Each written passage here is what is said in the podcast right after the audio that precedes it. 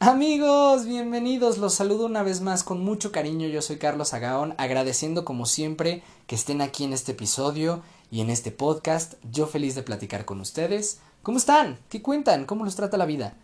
Oigan, muchos de ustedes me han escrito en mis redes sociales y me dicen que les gusta que les platique un poquito el background detrás de algunas de las entrevistas de mi canal de YouTube. Si no se han suscrito, por favor los invito a que vayan, vean las entrevistas y denme su punto de vista. ¿Les gustó? No les gustó, qué podría mejorar y también cuéntenme a quién quieren que entreviste o en su defecto de qué entrevista quieren que hable en el podcast. Hoy nos vamos a enfocar en una de mis favoritas, no solo por el contenido, sino a título personal. Permíteme platicarte antes que mis entrevistas se pueden clasificar en dos rubros principalmente. El mundo del entretenimiento, donde tenemos actores, cantantes, gente de doblaje, etc. Y el mundo político, si hay un tema en el que yo, Carlos, soy casi completamente ajeno y tengo muy poco conocimiento, es en el mundo deportivo. Curiosamente, solo tengo una entrevista en este campo y esa es a la que nos vamos a enfocar el día de hoy. Ya sé, sé lo que estás pensando. A ver, Carlos, me dices que no sabes nada de deportes y que no eres fan, pero una de tus entrevistas favoritas es en el mundo deportivo, pues ¿quién te entiende? Déjenme explicarme. La poca cercanía que yo tengo con el mundo deportivo como práctica es en los deportes acuáticos, natación principalmente porque lo hice desde chiquito y me fascina. Y como espectador, la lucha libre. Es un deporte espectáculo que se ha vuelto muy popular a nivel mundial. Hay países que son grandes exponentes de este deporte. Japón, por ejemplo, Grecia, varios, varios lugares de Europa, perdón, varios lugares de Latinoamérica, Canadá, en Estados Unidos se le conoce como wrestling, pero parte del mismo principio. Y obvio, en México también. Ahora, con temor a equivocarme, les digo que en ningún otro lugar del mundo la lucha libre está tan impregnada en la cultura como lo está en México. Los personajes, las máscaras, las agrupaciones, las rivalidades, los eventos y la misma afición están en el día a día de la cultura mexicana. Tanto así, y no me vas a dejar mentir, que hay personajes que se han vuelto estandartes nacionales. Muchos incluso llegaron a la pantalla grande. El santo Blue Demon. Bueno, entre muchos otros. Ahora, déjame te cuento que en México hay dos empresas principales, digo hay muchas, pero las dos más conocidas que se enfocan en la lucha libre son por un lado el Consejo Mundial de Lucha Libre y en segunda instancia Lucha Libre AAA. El Carlos del pasado era muy fan, pero te estoy hablando fan de hueso colorado de esta segunda empresa, en donde había grandes figuras de la lucha libre hasta hoy en día. ¿eh?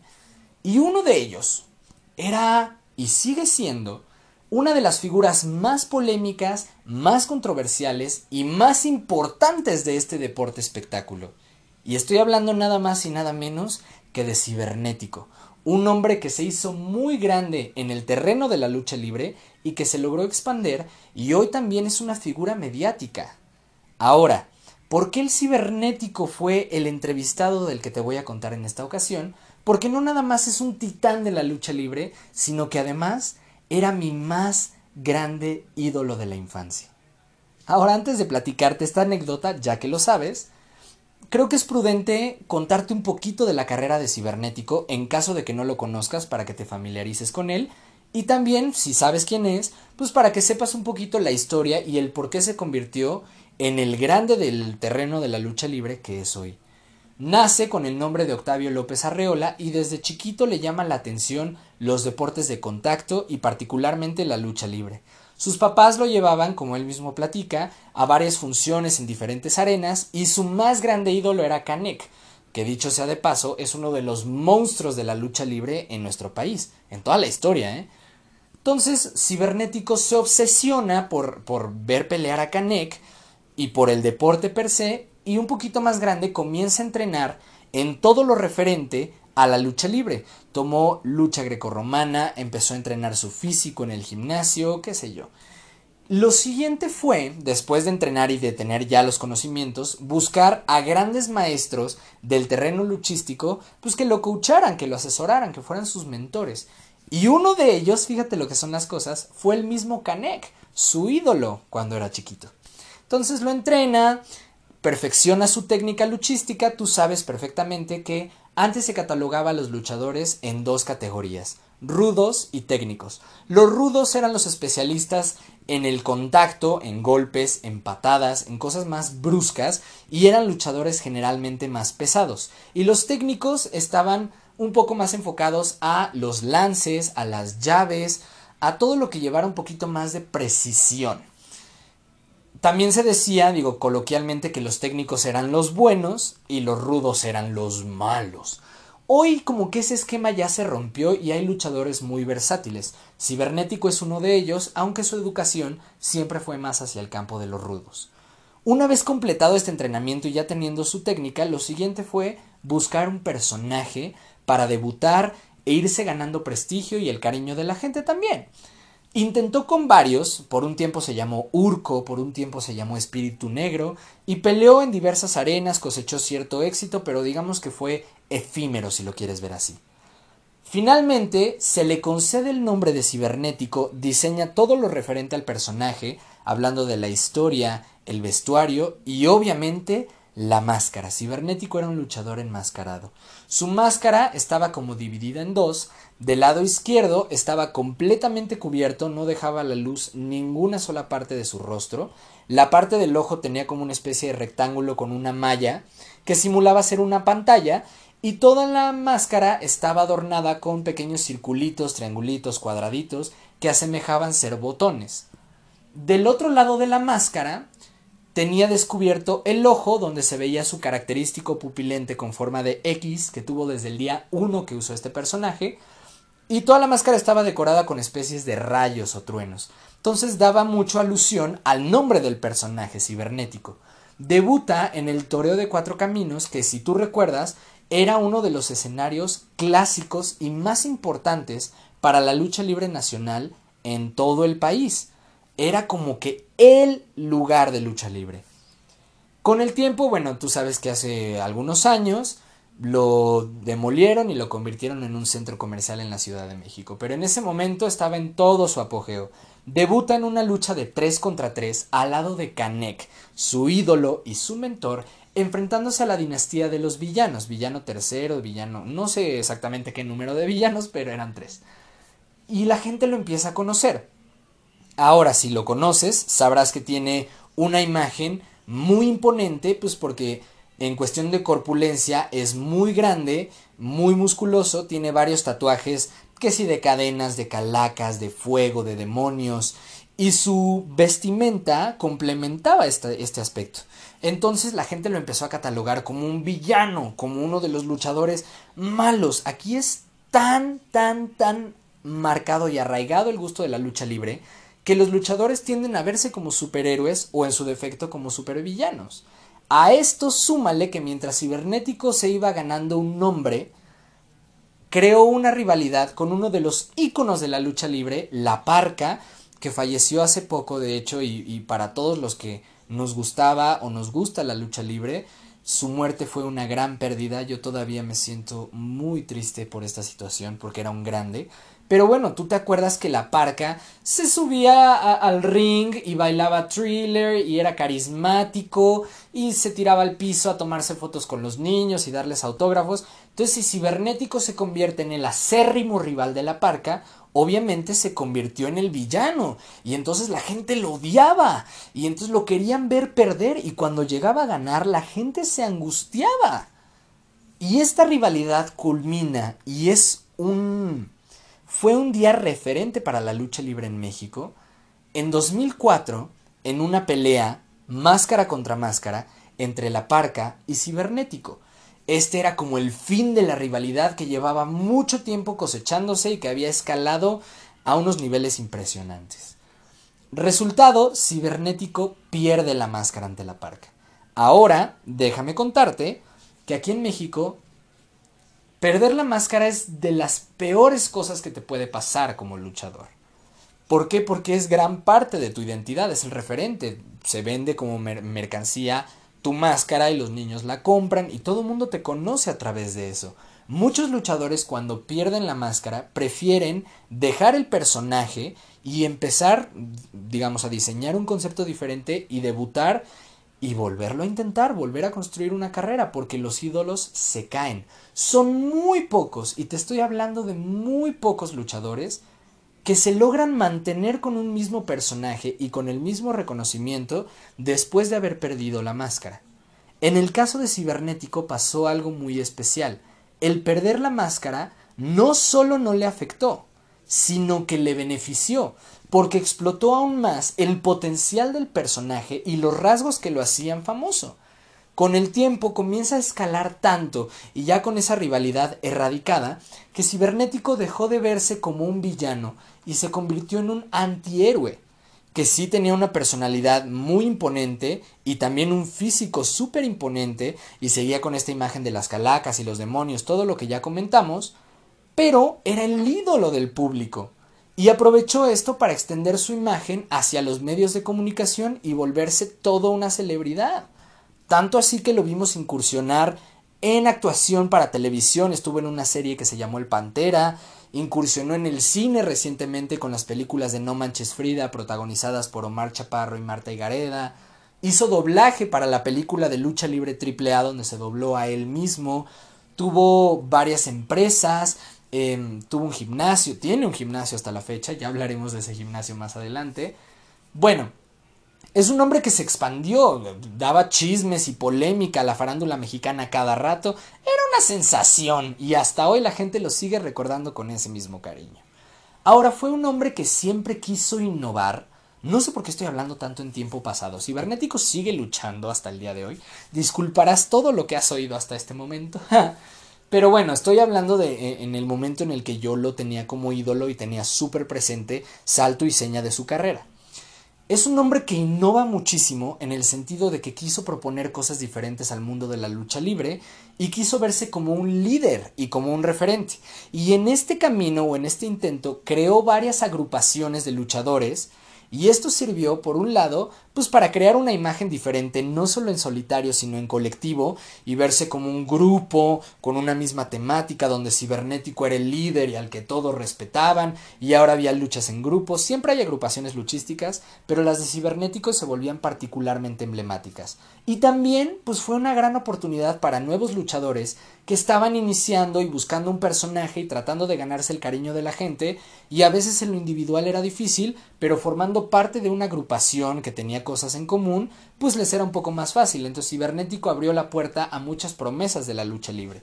El primer grupo, te puedo decir con los ojos vendados, que ha sido uno de los grupos luchísticos más importantes que hubo en lucha libre AAA y en general en la lucha libre mexicana en toda la historia, y se llamó los Vipers Revolution. En esta agrupación Cibernético era el líder y todos los personajes en realidad tenían colores eh, agrios como el verde, el amarillo, contrastado con negro, y pues eran personajes que asimilaban eh, pues ser reptiles o ser em, bípedos o ser híbridos, ser como robóticos, en fin hubo muchos luchadores, ¿no? Que, que, se integraron a los Vipers. Estuvo Histeria, estuvo Psicosis, estuvo Halloween, estuvo Mister Niebla. Y pues también hubo luchadores que hicieron gran éxito en los Vipers y se convirtieron en uno, de los ídolos también. Aún después de que Cibernético abandonara los Vipers. Estoy hablando en caso particular de Abismo Negro, que también en paz descanse, que fue pues un ídolo también, un gran, gran ídolo y se le conoce como el Viper número uno. Entra a la agrupación cuando Cibernético era el líder y tiempo después cuando él deja esta facción, Abismo toma la batuta y potencializa el grupo y lo que tú quieras. Siguieron otros grupos que también tuvieron mucho, mucho auge en la lucha libre. La secta cibernética con estos luchadores punks, darquetos, oscuros, tenebrosos y misteriosos, los Hell Brothers, que era un trío cibernético Charlie Manson y Chessman, que también se ganaron el corazón de la afición y en su momento cuando existían eran la agrupación del momento. Eh, los bizarros, los radicales, bueno, entre muchas otras facciones luchísticas. Lo que te quiero decir con esto es que es un hombre que siempre trató de innovar y de proponer algo diferente. En su catálogo de éxitos tiene campeonatos en México, en América Latina, en todo el mundo, porque ha peleado en Japón, en Egipto, en Corea, en Canadá, en muchos países. Tiene también, obviamente, en su posesión cabelleras, las más famosas, la de Espíritu y la de Kenzo Suzuki. Tiene máscaras, en fin. Es un titán de la lucha libre y uno de los hombres más pesados dentro del medio.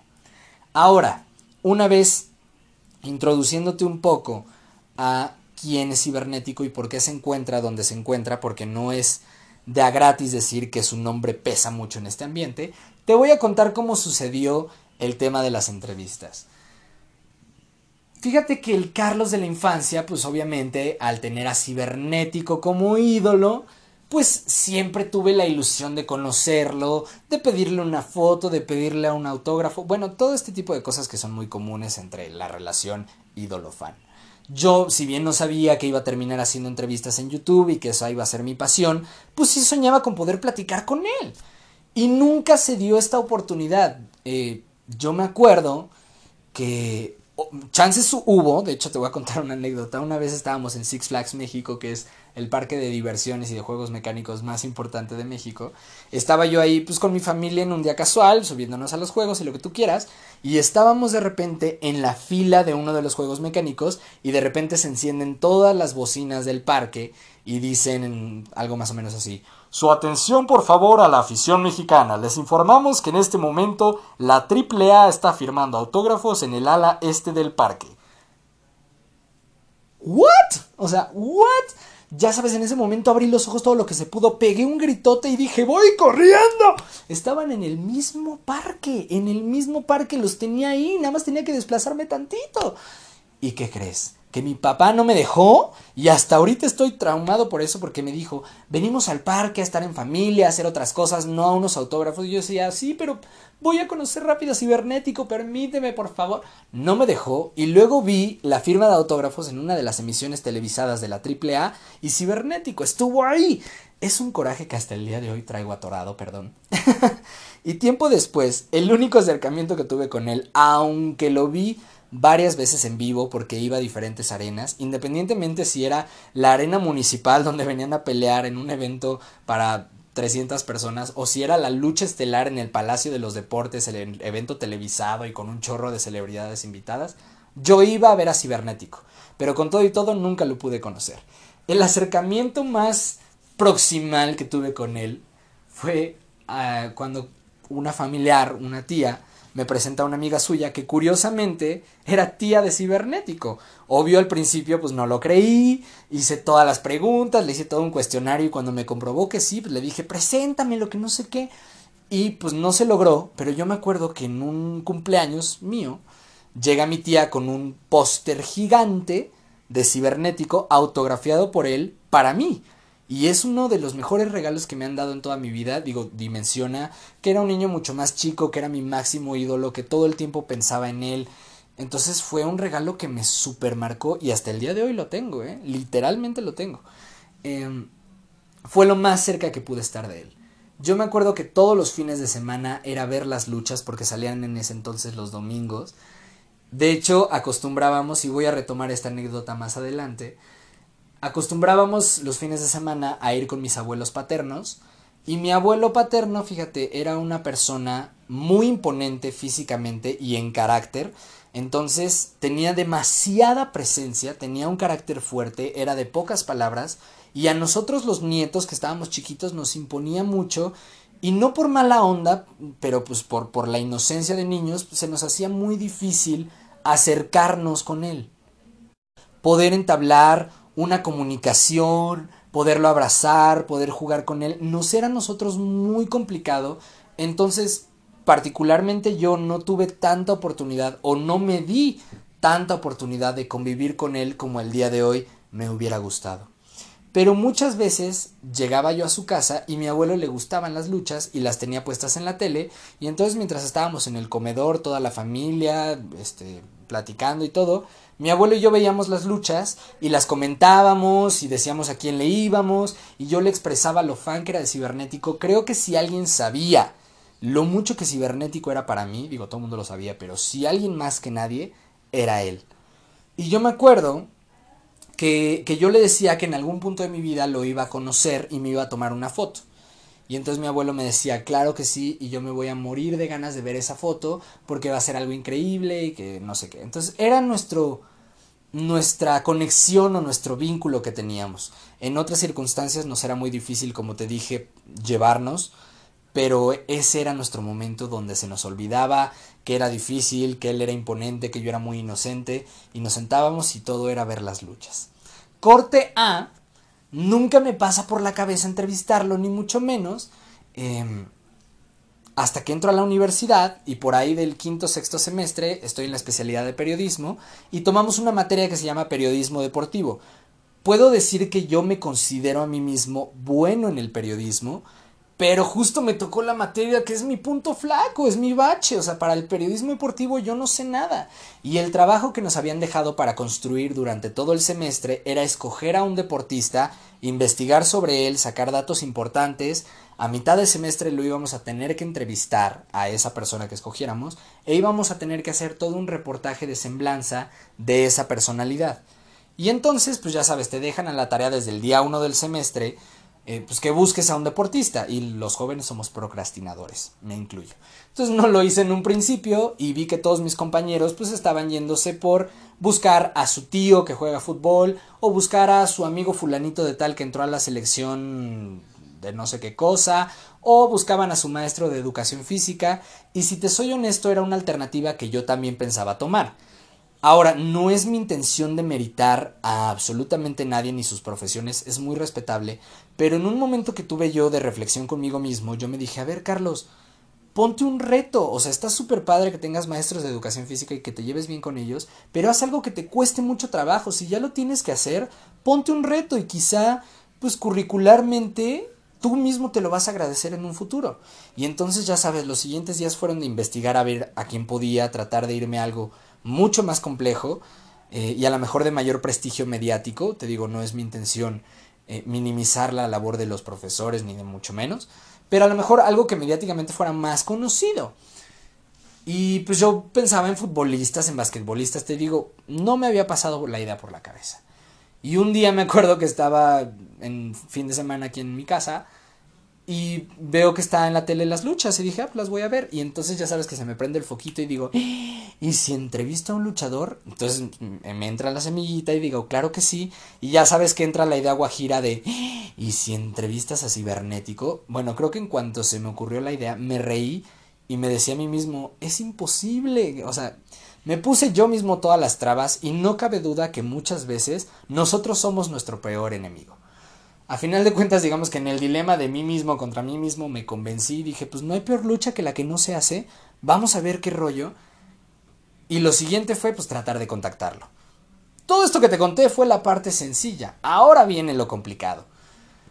Cibernético es una persona muy inactiva en sus redes sociales, muy inactiva. Entonces, por favor, quiero que te pongas en mi lugar. Estudiante universitario de 19, 20 años, yo que sé, que no pertenece a un medio, que es completamente independiente, que a lo mejor no tiene tanto conocimiento, no tengo acceso a contactos como promotores, que son es como lo equivalente a los managers en el mundo artístico, para los luchadores son los promotores.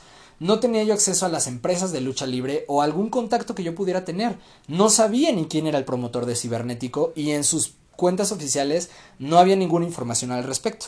Mi única alternativa era escribirle a través de sus redes. Tenía Facebook y tenía Twitter. Facebook me acuerdo que en cuanto yo vi la página, la última vez que, había usado esa página era dos años y medio, tres años antes. O sea, no había esperanza. Y en Twitter pues se conectaba muy esporádicamente, tuiteaba X o Y cosa y tan tan. Pero nunca contestaba fans, de hecho no seguía a nadie. Entonces yo dije, chin. Entonces pues hice mi esfuerzo, le escribí por Facebook, nunca recibí respuesta, le mandé 250 millones de tweets, nunca me peló. Entonces yo ya me había como rendido hasta que un día, que ya se estaba acercando la fecha de hacer la entrevista, se me ocurre en una noche de insomnio, a las 2, 3 de la mañana que yo estaba despierto, mandarle un tweet porque vi que estaba conectado y que me contesta. Le digo, sí, ver, por favor, que me gustaría entrevistarte, que esto, que lo otro, ya sabes, en 180 caracteres que te permitían en ese momento, tratar de resumir pues mi petición.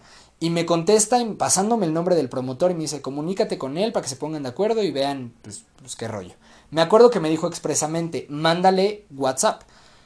Y al día siguiente ahí me tienes a mí escribiéndole y puse un mensaje bien bonito, bien redactado, traté de ser lo más específico posible y también pues de ser lo más empático para pues, que, que, me dieran la oportunidad, ¿no? A final de cuentas, cibernético hoy por hoy no tiene ninguna necesidad, entonces pues yo tenía que verme lo más espléndido posible para que dijeran, bueno, órale, dale la entrevista. Total, le mandé el mensaje y creo que hasta el día de hoy no lo han visto. Este, se mandó, ya sabes, una sola palomita que indica que el mensaje se envió. Nunca recibieron el mensaje y entrando yo en pánico otra vez. Me decido a marcarle, marco, me dicen, o sea, timbra una vez y me dice que el número está desconectado, que está apagado, que está fuera del área de servicio. Y así todo el tiempo, durante varios días marqué, hice como 56 llamadas y siempre fue la misma historia. Así que otra vez, Carlos ya sabía, se había dado por vencido. Aparte, como te adelanté, la fecha ya se estaba acercando. Y digamos que como último intento, cuando ya había decidido, bueno, sí voy a aplicar, voy a contactar a mis maestros de educación física de la preparatoria o yo qué sé, marco por última vez y que me contestan. Y entonces ya sabes, me aviento mi choro mareador tratando de ser lo más explicativo, lo más buena onda, lo más empático, lo más dinámico.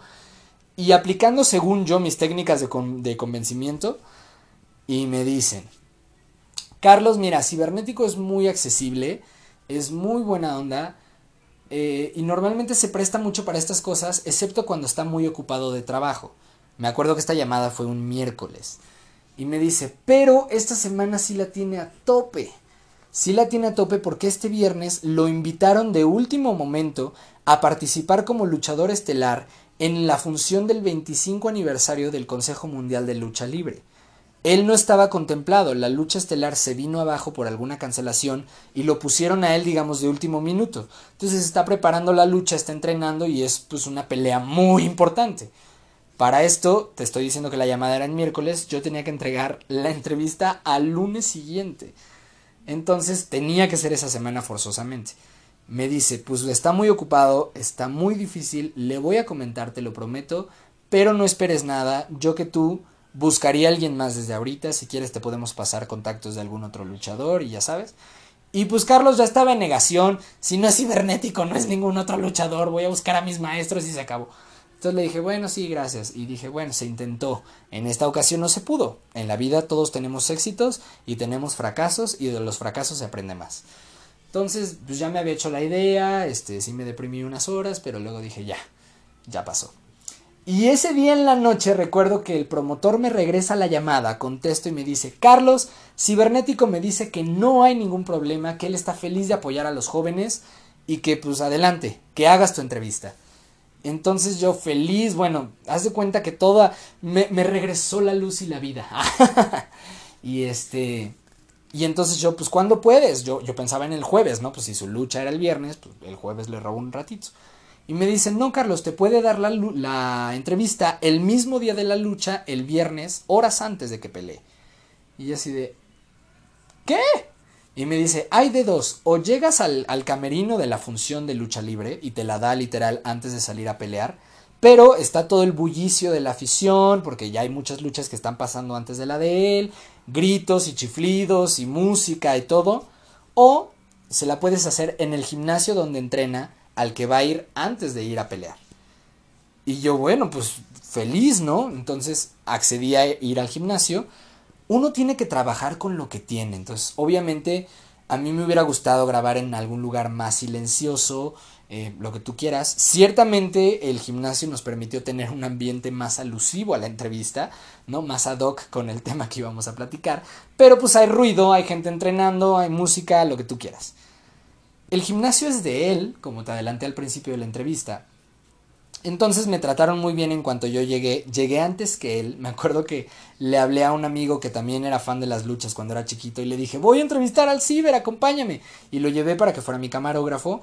El gimnasio está en un segundo piso, entonces entras por la primera planta, tienes que subir unas escaleras y llegas al gimnasio. Entonces llegué, me dijeron que todavía no estaba ahí y me volví a bajar para no interrumpir a los que se estaban ejercitando, a los que sí cuidan su físico, porque uno no. y me senté en una banquita entre la puerta de entrada y las escaleras. Entonces ahí estaba yo platicando, muy nervioso, debo decir, y voy a hacer este paréntesis, que como todos los seres humanos, pues me pongo nervioso, ¿no? Yo creo que persona que ya no sienta nervios es que ya no está creciendo. Entonces, claro que estaba, que, que, me pongo nervioso, pero soy una persona que logra controlar muy bien sus nervios. Trato de ser muy em, firme con eso y, tener mucha confianza en mí mismo. Pero en ese momento todo esto que te estoy contando no funcionó. Estaba yo temblando, tenía yo las piernas como flamingo.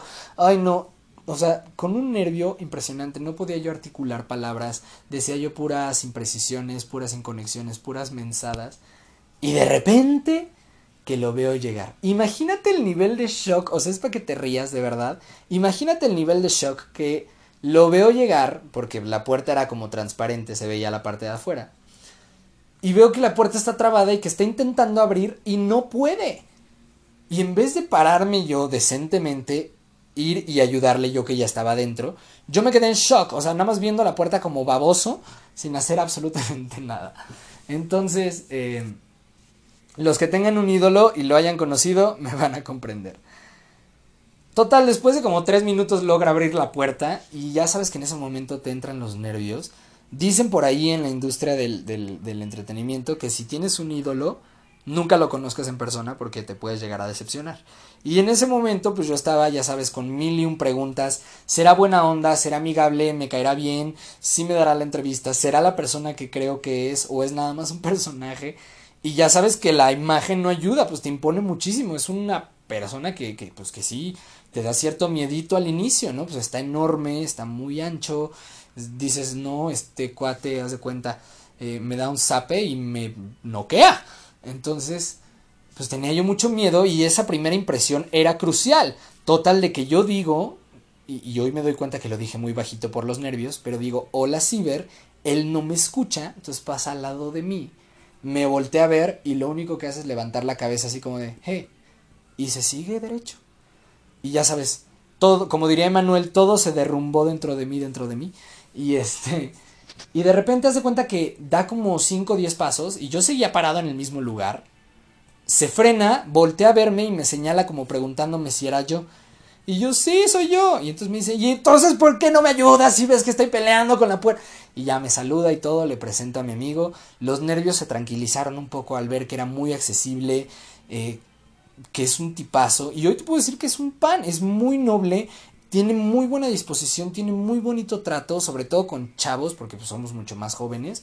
Es muy cálido, eh, muy atento, y entonces dices, qué curioso, o sea, realmente a veces no dimensionamos o no somos capaces de percibir que es un personaje que ellos están trabajando y se crean una imagen mediática y, gracias a eso se popularizan, pero hay un ser humano al que muchas veces no nos damos la oportunidad de conocer y los fichamos solo por lo que vemos en televisión.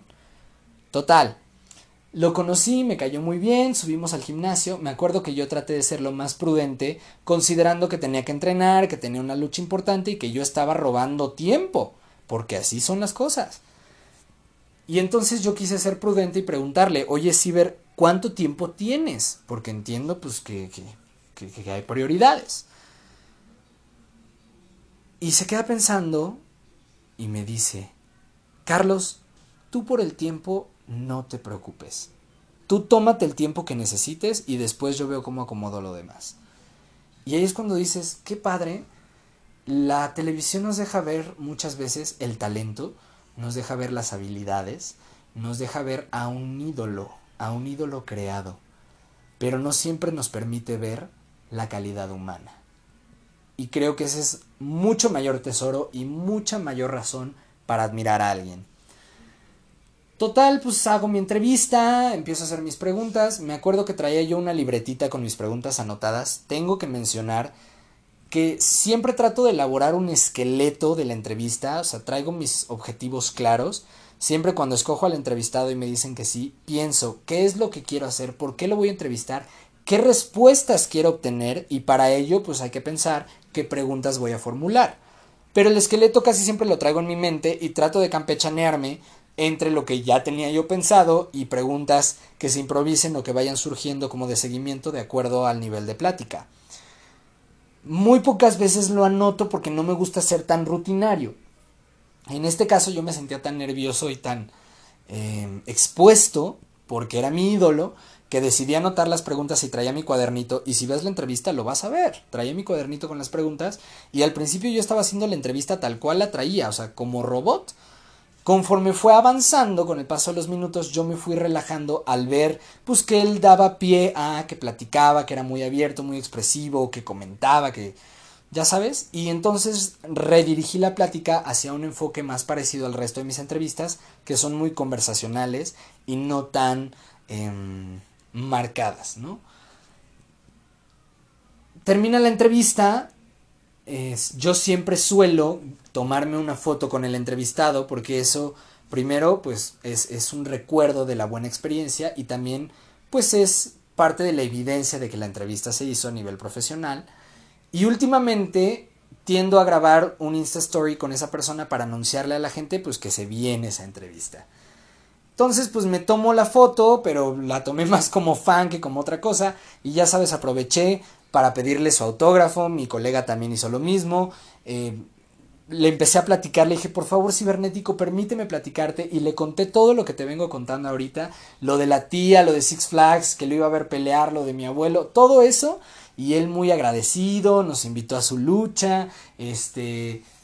Nos pasó un medio de contacto un poco más cercano para evitar que fuera tantos pasos como en esta ocasión. Quedé de mandarle el resultado final de mi proyecto y se lo mandé. Me dijo qué pensaba y todo eso ya fue tiempo después. Pero el caso es que termina la entrevista, Cibernético ya se queda entrenando, y lo que yo siempre suelo hacer en cuanto termina la entrevista y cuando ya nos despedimos, es comentar con la persona que me ayuda a grabar, pues acerca de la misma, ¿no? ¿Cómo la viste? ¿Qué tal estuvo? ¿Qué pudo haber salido mejor? A darnos feedback mutuamente, yo de la parte de producción y él de la parte de la entrevista hacia mí. En ese momento yo no podía decir nada. O sea, bajé las escaleras totalmente callado, con la mirada ida, y me empezaron a entrar un montón de recuerdos de toda mi época admirándolo, incluso yo trataba de mimetizar, o eso intentaba, eh, varias de sus conductas como personaje en mi vida cotidiana, obviamente muy fallidas, pues era un escuincle menso de 11, 12 años, pero según yo, en mi consciente o inconsciente de esa época, eso intentaba hacer. Y todo eso me empezó a entrar por la cabeza reviviendo tantos años tan bonitos que pasé siguiendo a esa persona en el tema profesional. Y me vino a la mente mi abuelo. Me vino a la mente esa vez que platicamos en el comedor de su casa, que veíamos las luchas y las repetidas veces que yo le decía que yo quería una foto con el cibernético y que algún día la iba a conseguir. Se me quedó muy grabado que él me dijo que sí me tomara esa foto y que conociera a mi ídolo, pero que hiciera algo más. Y en ese momento, pues yo chiquito decía, pues ¿qué más puedo hacer? Pues pedirle la foto y el autógrafo y ya. Años después, inconscientemente, lo terminé entrevistando. Entonces sí hice algo más que conocerlo y tomarme la foto. Me acuerdo que yo le dije que yo le iba a enseñar esa foto y a decirle que le había cumplido la promesa Tristemente mi abuelo se fue unos años más tarde, no vivió para que yo le pudiera enseñar esa promesa, pero aún así para mí eso no se había terminado, y aunque a lo mejor lo había dejado un poco rezagado, se cumplió, consciente o inconscientemente, fue una combinación entre un esfuerzo y muchas cosas de suerte y destino y la accesibilidad de la otra parte, tanto de cibernético como de su promotor. Y en el momento en el que yo salgo del lugar donde lo estaba entrevistando, paso por la puerta transparente que se trabó, lo primero que me nació fue mirar al cielo, pensar en mi abuelo y decirle, abuelo, sí se pudo, se cumplió, te cumplí la promesa. Y hasta el día de hoy me hubiera encantado que mi abuelo viviera para haber podido ir y enseñarle la foto, platicarle cómo fue mi experiencia con el cibernético, pero hoy sé y siento que él estuvo ahí, que él me acompañó y que en gran parte fue gracias a él que esto se cumplió. Em, la verdad es que yo no soy una persona muy creyente de religiones y cosas por el estilo, si bien tengo mi religión, no soy mucho de ir a la iglesia, no soy mucho de, rezar mis noches normalmente son para meditar un ratito, me pongo a leer y pues me duermo. me acuerdo que ese día en mi casa, después de mucho procesar y de ver esa foto, mucho rato, prendí una lamparita que tengo aquí cerca de mi buró y me puse a rezar. Y entonces yo, a lo mejor ilusamente o a lo mejor en serio, pero yo me puse a platicar. Y yo sentía que estaba platicando con mi abuelo y contándole todo esto que hoy te comparto a ti. Fue una experiencia increíble, fue una experiencia maravillosa y es una de mis entrevistas favoritas. Y te repito, no es tanto por el tema profesional, de hecho, también ya te lo mencioné, la entrevista no empezó de la manera en la que yo siempre comienzo, empezó muy robótica y hoy es algo que veo y, me hago una autocrítica y digo, pues pudo haber sido más orgánico, pudo haber fluido mejor. Pero me siento muy contento de haber podido conocer a ese ídolo, de que no se quedara como un sueño guajiro de niño. Creo que también me cumplí una promesa a mí yo de hace 10 años. Em, y aunque hoy la lucha libre ya no está tan presente en mi vida, ya no soy tan fan, la veo muy de vez en cuando cuando la veo en la tele y cuando tengo tiempo, sigo viendo noticias de cibernético o lo sigo viendo en la tele y me da mucho gusto, porque quieras o no fue una parte muy importante de mi vida y de mi infancia. Así como muchos admiran al hombre araña, a Superman, a Thor, yo admiraba a Cibernético, él era mi superhéroe, yo quería ser como él. Entonces fue un logro cumplido después de tantos años y hoy estoy muy, muy, muy agradecido con el cibernético primero por haberme enseñado una cara que no se ve en los medios de comunicación y no se ve sobre el ring, por darme una lección de no juzgar a un libro por su portada, porque aunque era mi ídolo, yo juzgué y dije, va a ser mala onda, va a dar miedo, va a no sé qué. Y el ver que las calaveras, que los demonios, que los tatuajes, que el músculo, que la bravuconería sobre el ring, no marcan ni rigen a una persona, lo que cuenta es lo que traes adentro. Y para mí esa media hora, 40 minutos, una hora que pasé entrevistándolo fue suficiente para darme cuenta que hay mucho más de lo que se ve en los medios de comunicación. Estoy muy agradecido con la vida por acomodarme esta oportunidad en mi camino. Creo que fue un logro profesional el haber podido entrevistar a un grande de la lucha libre a los 19 o 20 años, sí, pero más que nada fue un logro personal porque fue alguien a quien yo me moría de ganas de conocer desde mucho tiempo atrás. Hoy veo esa entrevista y me acuerdo con mucho cariño y sé lo que supe desde el primer día, que esa entrevista está dedicada al señor Carlos Agaón Segura, a mi abuelo, que donde quiera que esté, yo sé que está feliz de que cumplí esa promesa. Entonces, pues bueno amigos, esta fue la experiencia detrás de la entrevista con el cibernético. Este, ah, si quieren que saber qué pasó después con el trabajo, pues mostré la entrevista en mi clase, me fue muy bien, el profesor me dijo que le había gustado mucho y que estaba muy orgulloso de eso porque yo le manifesté desde el día uno, no me gustan los deportes, tenía muy mala actitud en esa clase, la verdad. No me gustan los deportes, no voy a aprender nada, voy a tronar, que no sé qué. Este, y él siempre me motivaba y me decía, sí, tú puedes, vas, venga. Y el haberle dicho traje cibernético, traté de dar un esfuerzo extra y no irme con la primera solución, sino de buscar a alguien más. Y digo, su nombre pesa mucho en su campo. El, el, profesor me felicitó mucho, me dijo que le había gustado la entrevista. Después hice mi reportaje de semblanza, se la mandé eh, tanto a mi profe como a Cibernético. A Ciber le gustó muchísimo, de hecho me pidió compartirlo en sus redes sociales. Eh, mi profesor me puso muy buena calificación, salí de la materia que según yo iba a reprobar con 9.6 sobre 10, entonces no me fue tan mal. Eh, y pues todo salió muy bonito, colorín colorado, este cuento se ha acabado. Gracias por escucharme una vez más, por escuchar un episodio francamente muy cursi. Porque hoy sí te hablé mucho desde la parte sentimental de Carlos y no tanto desde la parte profesional u objetiva de Carlos. Espero que te haya gustado también escucharme desde este otro punto de vista o desde este otro sentir.